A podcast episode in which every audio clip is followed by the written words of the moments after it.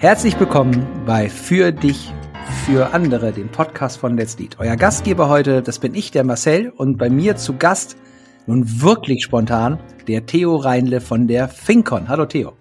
Hi, grüß dich Marcel. Die Geschichte müssen wir erzählen, Theo.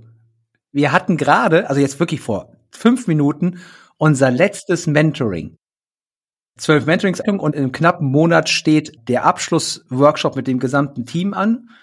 Und dann haben wir gesagt, wir haben, du hast kein konkretes Problem, ich habe nichts, was ich dir unbedingt mitteilen will. Wir gucken einmal kurz auf das Jahr zurück und du hast noch eine Reservestunde quasi, die du irgendwann dir nehmen kannst, wenn du eine echte Nuss zu knacken hast und einen Blick von mir darauf äh, haben möchtest.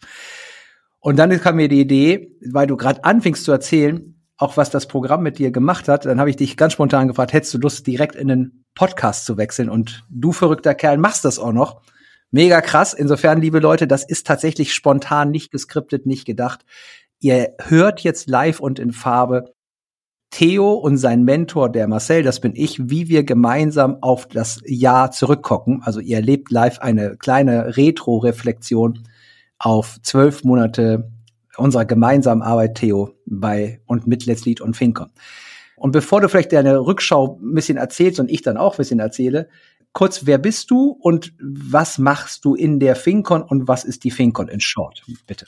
Ja, ich bin der Theo. Ich bin Angestellter bei der FinCon Unternehmensberatung, also jetzt äh, Reply FinCon GmbH. Wir sind, die FinCon ist ein Beratungshaus für Banken und Versicherungen, machen da ganz viel Fachberatung, aber auch technische Beratung, sind da in den Versicherungen Lösungshaus, ein Beratungshaus in der Kreditwirtschaft und beraten unsere Kunden bei ganz vielen verschiedenen Projekten rund um Themen wie Wertpapier, Zahlungsverkehr, Meldewesen, Kernbank, äh, regulatorisches Reporting und so weiter. Und ich bin dort als äh, Fachberater unterwegs und auch als Teamleiter für ein Team, was äh, sich im Zahlungsverkehr verdingt und habe da ein 13-köpfiges Team, das ich führe. Okay. Ihr habt ganz viel Transformation hinter euch in den letzten anderthalb Jahren, interne wie ein Gesellschafterwechsel. Also bei euch war auch mit Let's Lead in den Programmen richtig viel los du hast angefangen, ich glaube, April letzten Jahres genau. mit deiner Reise. Magst du noch mal ein bisschen teilen, wie so der, der, der Blick für dich rückwirkend ist? Ja, für mich war das wirklich eine spannende Zeit. Ich weiß noch, wie wir uns da zu der Auftaktveranstaltung getroffen haben und ich bin eigentlich ein ja, Freund des Neuen, würde ich sagen. Also ich bin immer relativ neugierig und unvoreingenommen, muss aber zugeben, dass ich so ein bisschen äh, gespannt war, was mich jetzt da so in dem Jahr erwartet, weil das natürlich auch ein hoher Zeiteinsatz ist, also mit viel Aufwand da sozusagen jetzt Trainings, Schulungen, Dossiers, Mentorings, Challenges, Reflexionsgespräche und so weiter sind. Das war mir schon bewusst, dass da sehr, sehr viel passieren wird. War zum Teil so ein bisschen skeptisch, was mich da so erwartet, ob mich, mich das wirklich weiterbringt, in welchen Aspekten das so stattfinden wird, weil ja auch nicht viel auch vorab kommuniziert wurde, um jetzt vielleicht auch nicht äh, so viel vorwegzunehmen. Und ähm, ja, muss jetzt, wenn ich als ein Jahr zurückblicke, jetzt ist ja wieder April, nur halt 23 statt 22, sagen, dass das wirklich total vielfältig war und mich insgesamt total bereichert hat. Also das hat jetzt gar nichts damit zu tun, dass es nur so auf der beruflichen Ebene äh, ist, für mich in der Rolle eines Beraters, eines Teamleiters in irgendwelchen Mitarbeitergesprächen, sondern dass mich das so overall wirklich vorangebracht hat. Im Gespräch mit meinen Kindern, mit meiner Frau, mit meinen Freunden, im Vereinsleben. Also überall ist das ja tatsächlich anzufinden, was wir da besprochen haben, wenn wir zum Beispiel so an Radical Honesty denken. Das ist ja was, was, was mich total fasziniert hat, auch in diesem Training zu sagen, was, was liegt denn jetzt hier da vor mir? Was sehe ich denn da? Oder was ist denn da in mir? Ne? Warum kann ich nicht solche Sätze sagen und übe mich auch daran, das zu tun, wie ich mag das nicht, wie du das jetzt gerade zu mir gesagt hast, oder ich mag das nicht, wie du das zu dem anderen gesagt hast oder zu der anderen. Ich schätze dich dafür, dass du hier so ehrlich bist. Das gehört hier normalerweise nicht her, aber ich glaube, das hilft uns jetzt, oder einfach mal zu sagen, ich habe hier ein Störgefühl, ich werde hier gerade übervorteilt und ich fühle mich jetzt hier gerade überfahren, weil das und das ich eben wahrnehme und das Gefühl in mir aufsteigt. Das hat mich total weitergebracht und war am Anfang spannend, wie sich das so anfühlt, wenn ich das mal ausprobiere. Zu Hause, auf der Arbeit, überall und habe damit wirklich gute und ganz witzige und spannende Erfahrungen gemacht und fand das Thema Radical Honesty zum Beispiel super.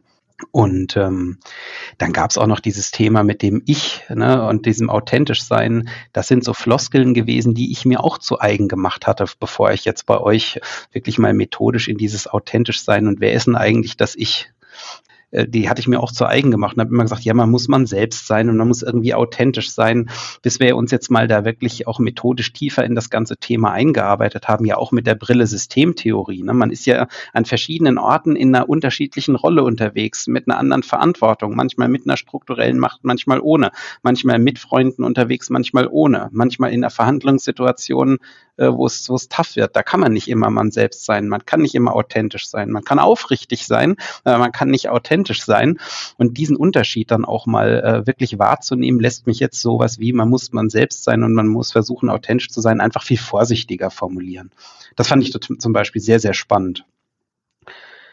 Das ganze Thema Systemtheorie zum Beispiel fand ich mega interessant, einfach mal festzustellen, in wie vielen Systemen ich eigentlich zum Beispiel äh, so unterwegs bin auf der Arbeit, wie viele Systeme es bei der Arbeit gibt, im Fußballverein, im Kegelclub, im Pfarrgemeinderat, überall ist man ja in irgendeinem System, was sich selbst am Leben erhält und wo jeder versucht, anschlussfähig zu sein und wo man tatsächlich merkt, was passiert denn eigentlich, wenn ich durch mein Verhalten oder wenn jemand durch sein Verhalten das System irgendwo irritiert und was tut, was nicht anschlussfähig ist. Wie reagiert das dann?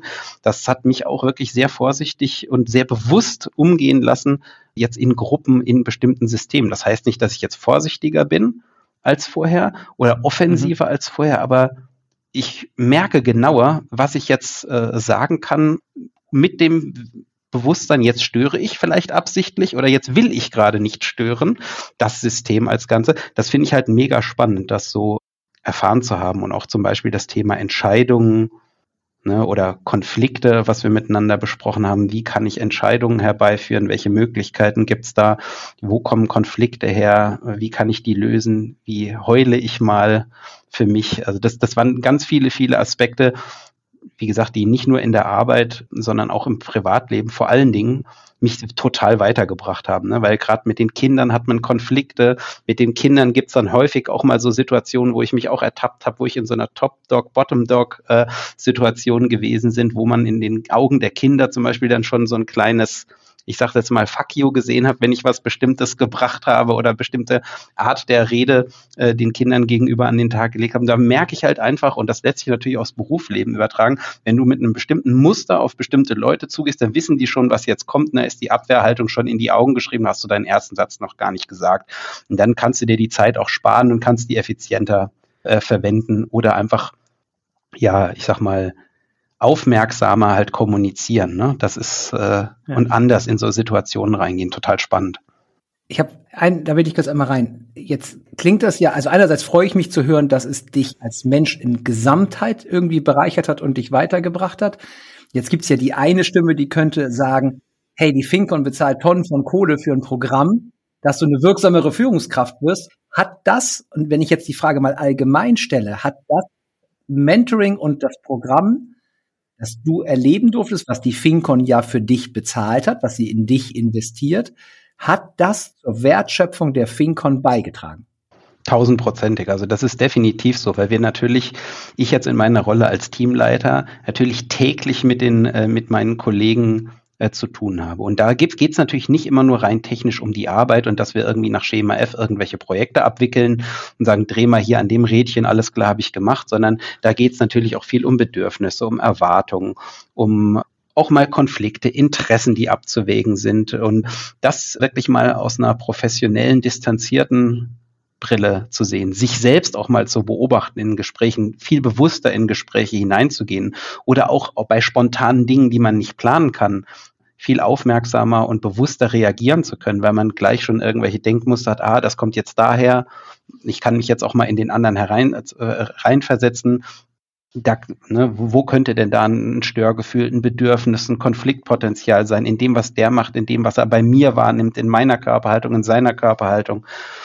Das macht natürlich unheimlich viel aus. Und wo, was mich halt wirklich sehr viel weitergebracht hat, ist bei den bei Mitarbeitergesprächen ganz bewusst eben auch die die Bedürfnisse mitzuhören und auch die Beweggründe mitzuhören oder mir vorstellen zu können und auch mal anzusprechen, um bei bestimmten Forderungen, die Mitarbeiter natürlich haben oder Bedürfnissen, die sie äußern, einfach zu reagieren, wie sich das gehört als Führungskraft, nämlich professionell und dann sagen, ich habe das verstanden, das und das hast du gerade geäußert. Ne? Das ist zumindest bei mir angekommen und dass man dann eben das Ganze entemotionalisiert, sondern eben ganz ernsthaft, wahrhaftig, aufrichtig äh, besprechen kann ne? und Bedürfnisse von beiden Seiten eben zu einem Ausgleich bringen kann, ohne dass der eine den anderen übervorteilt.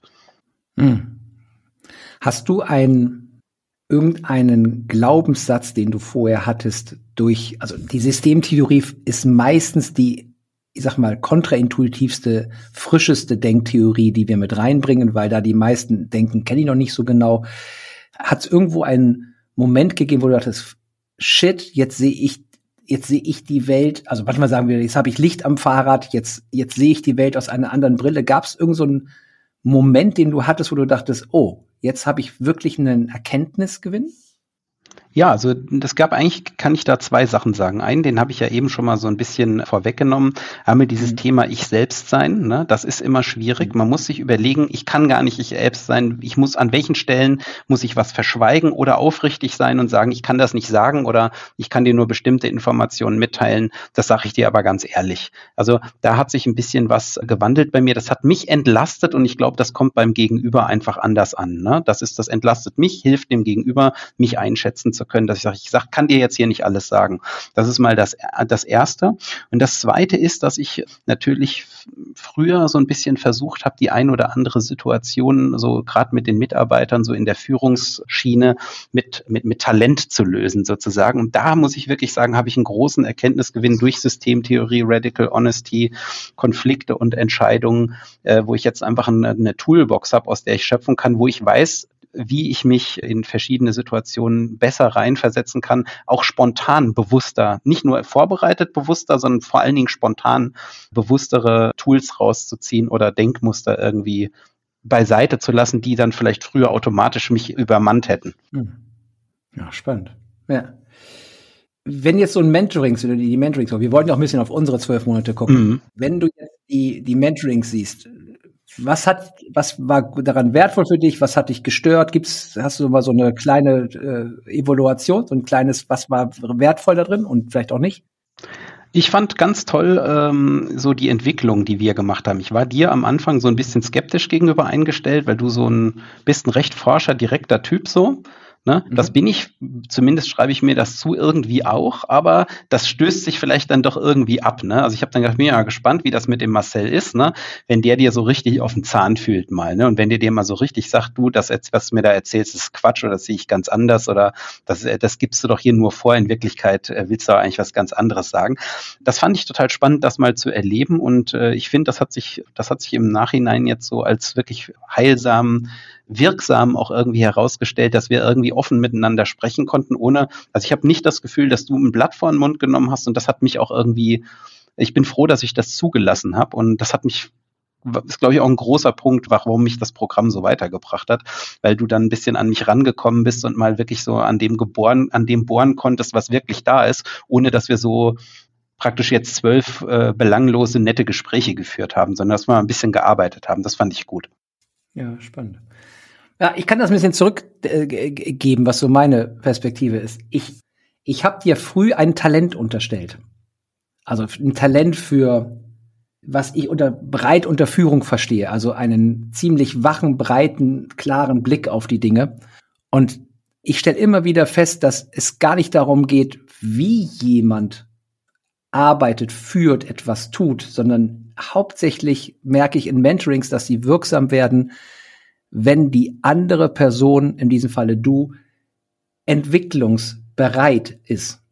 Also in der Lage ist und sich vielleicht sogar wünscht, Dinge in Frage zu stellen, zu reflektieren und vor allem auch was Neues auszuprobieren, weil was, was der Bauer nicht kennt, frisst er nicht, sondern zu sagen, so, ich kenne das nicht.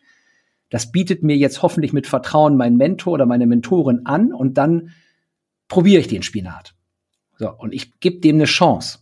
So, und das habe ich bei dir erlebt und das hat mir, dann, dann kann ich erst wirksam sein. Also, ne, wir hatten das heute ja auch in dem, in dem kurzen Mentoring. Ich habe kein Thema, was ich dir irgendwie raufquatschen will.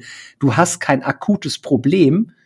Also müssen wir nicht eine Stunde füllen mit irgendeinem Gequatsche, wo wir bei uns sagen wir einfach, ne, hebst dir auf, machst irgendwann, wenn es nötig ist. Genau. Und das, glaube ich, ist, ähm, das habe ich gemocht und diese Entwicklungsbereitschaft, da konnte ich mit so einem Auge zugucken, wie entwickelst du dich? Und einer meiner meiner Vorstellungen, die ich habe, ist, dass du, ja, das Wort, was ich wählen würde, ist gelassen. Also ich nehme dich gerade gelassener wahr als am Anfang. Mhm. Also stabil gelassener, etwas ruhiger, etwas gelassener, etwas abwartender, etwas einen Schritt zurückgehen können. Genau. So, und ich habe die, die Überlegung, die wir oft haben, ist ja dieses, weil wir ja immer auch in den Mentorings, das geht ja gar nicht anders, auch über private Themen kommen, gerade weil die Systemtheorie tatsächlich auch oft viel in Familiensystemen auslöst und da so ein Denken anstößt. Diese Klarheit, du warst ja auch in so einem, in so einem, in so einem Bewerbungsprozess drin, in der FinCon drin und wie du mit dem umgegangen bist, was danach bei dir rausgekommen ist, wie du mit deiner Erwartungshaltung da gearbeitet hast, das fand ich sehr, sehr, jetzt mit einem schönen Begriff, das für mich positiv konnotiert, gelassen. Ja, und ich merke bei mir, dass ich wenig gelassen bin und das merke ich so, finde ich total attraktiv und spannend, dass ich dich so gelassen erlebe. Genau, und das ist auch tatsächlich ein Gefühl, was ich teilen kann. Wäre jetzt gespannt, was du sagst, aber das kann ich auch wirklich teilen. Und das meine ich auch damit, gerade in spontanen Situationen. Vieles im Leben passiert auch im Alltag, beruflich passiert äh, spontan. Auch wichtige Gespräche werden häufig spontan geführt. Und mir hat das sehr viel geholfen, jetzt die ganzen Dossiers, die wir durchgearbeitet haben, vieles nicht als Angriff, als Affront oder sowas wahrzunehmen, sondern eben aus dieser Blickrichtung Radical Honesty wirklich zu beurteilen. Was sehe ich jetzt hier wirklich? Was hat der andere gemacht? Was nehme ich nur wahr? Und wo steckt das Bedürfnis des anderen gegebenenfalls dahinter? Und sonst einfach fragen, statt zu spekulieren. Ne? Nicht sich den Kopf des anderen zu, äh, zu zerbrechen, sondern einfach sagen, das kam mir jetzt komisch vor, kannst du mir das nochmal sagen? Was, wo möchtest du eigentlich hin? Was ist denn ja. jetzt hier dein Bedürfnis? Oder was willst du mir jetzt damit mitteilen? Oder was möchtest du denn, was ich jetzt tue? Und so, ja, das finde ich, das entlastet ja. mich halt brutal und das macht dann vielleicht auch diese äh, Gelassenheit aus. Das kann ich nachfühlen, ja, was du sagst. Ja. Gab es Dinge, die dich irritiert haben, wo du, wo du gemerkt hast, oder vielleicht sogar ein Tipp, wo du sagst, mach das mal anders oder macht das mal anders? Gibt es irgendetwas, wo du sagst, na, da, da seid ihr noch nicht wirklich gut? Ja, also ich, das ist aber gut. Das, also für mich wäre es praktischer gewesen, wenn ihr die äh, Dossiers wirklich eine nach dem anderen freigeschaltet hättet, so wie das vielleicht mal angedacht war und nicht alles freigeschaltet habt, sondern da wäre ich dann sozusagen äh, noch dankbarer gewesen für die engere Führung bei einem Programm, was natürlich auch schon vom Lernen lebt. Ne? Also es ist ja nicht so, dass wir jetzt hier nur Mentoring haben und uns mal nett unterhalten oder da auch mal das eine oder andere gearbeitet wird, sondern es ist ja wichtig, äh, sich die, die, die Theorie, die in den Dossiers auch darstellt, sich auch reinzuziehen, ehrlich, die sich die Videos anzugucken, die Podcasts sich anzuhören, auch mal die Challenges zu verstehen und zu machen. Und das wäre für mich persönlich einfacher gewesen, äh, wenn ich da eng geführt äh, worden wäre. Kann durchaus sein, dass andere sagen, äh, wenn ihr alles aufmacht, kann ich mir von Anfang an nur den teilnehmen, der mich interessiert. Ist ein Für und Wider. Mir wäre das besser gewesen, das wirklich eins nach dem anderen wie beim Klößeressen abzuarbeiten. Ja, ja, danke für den Hinweis. Der, die Idee, dass du ja am Ende, das ist ja die, die, die der metaphysische Zweck von Let's Lead, bewusster und informierter entscheidest. Also, dass du aus Denkautobahnen rauskommst, Dinge hinterfragst und challengest. Mhm. Glaubst du, dass das grundsätzlich, wenn du das jetzt aus einer ganz kühlen Organisationsperspektive, die Frage interessiert mich zum Schluss, wenn du das jetzt ganz kalt betrachtest, rein wertschöpfungsorientiert, und ihr seid ja jetzt in einen Konzern gewechselt, also bei euch ist jetzt sehr viel quartalsgetrieben, also ihr habt ne, in höheren Zahlen Push und zu sagen, ihr müsst auch Leistung bringen, das wird anders kontrolliert und gemanagt als in so einer rein inhabergeführten äh, Gesellschaftsform ist informierter und bewusster entscheiden, ist dieses Öffnen, was bei dir geschieht, dieses Hinterfragen, dieses Ding. Ist das, glaubst du, für eine Organisation grundsätzlich zuträglich oder hat das auch Schattenseiten, dass du vielleicht an so dieses Thema Mitarbeiterbindung, verlierst du dann auch Leute vielleicht? Ist das gut oder schlecht? Hast du da einen Blick drauf oder sagst du, ist das wertvoll für Unternehmen? Ich würde äh, ja sehr stark unterstreichen sogar, dass das wertvoll ist, weil ist ja super wichtig, dass wir, und wir haben ja Fachkräftemangel, die guten Leute, die wir haben, dass wir die behalten können. Ne? Dann müssen wir natürlich auch alle zufrieden sein. Wir Vorgesetzte mit den Kollegen, die Kollegen aber auch mit uns und dem Unternehmen. Und wenn wir da eine ganz starke äh, Effizienzsteigerung in Kommunikation und dieser ganzen Bearbeitung und Abarbeitung der zu rechten Bedürfnisse von ganz vielen verschiedenen Individuen, wenn wir das effizient hinkriegen, ohne Wertung, ohne das als Angriff zu nehmen und um einfach ich sage das auch nochmal so deutlich, den Abfuck, den es halt durch viel Politik, Beschäftigung, Formalien, ja, so zwischenmenschlichen Kram gibt, wenn wir den sozusagen total minimieren können, dann steigt ja die mhm. Zufriedenheit, weil eben diese Momente der Demotivation einfach sich so stark reduzieren und wir uns wirklich auf das fokussieren können, was wir eigentlich vorhaben, nämlich zusammen alle zufrieden langfristig eine Reise zu machen, wo wir beim Kunden am Markt erfolgreich sind.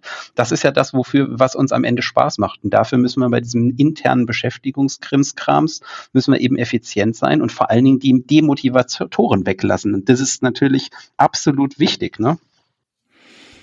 Theo, da sage ich jetzt nichts mehr zu. Das, das, die, die internen Demotivatoren weglassen, ist ein Satz, den habe ich mir aufgeschrieben gerade parallel. Der ist auch der perfekte Schlusssatz für unsere kleinen Rückblick. Vielen Dank. Ich schätze hier wirklich, dass du da dir so spontan die Zeit für genommen hast und wir auch beide, glaube ich, mal so uns einen Einblick gegeben haben. Vielleicht für euch Hörerinnen und Hörer mal ein schöner Einblick, wie so ein, habe ich noch nie gemacht, also auch Premiere für mich, mal so ein Abschluss-Mentoring in live passiert und in Farbe. Ich danke dir, Theo, dass du dir die Zeit genommen hast und äh, euch da draußen hoffe ich, dass ihr ein bisschen was davon mitgenommen habt. Danke, Theo.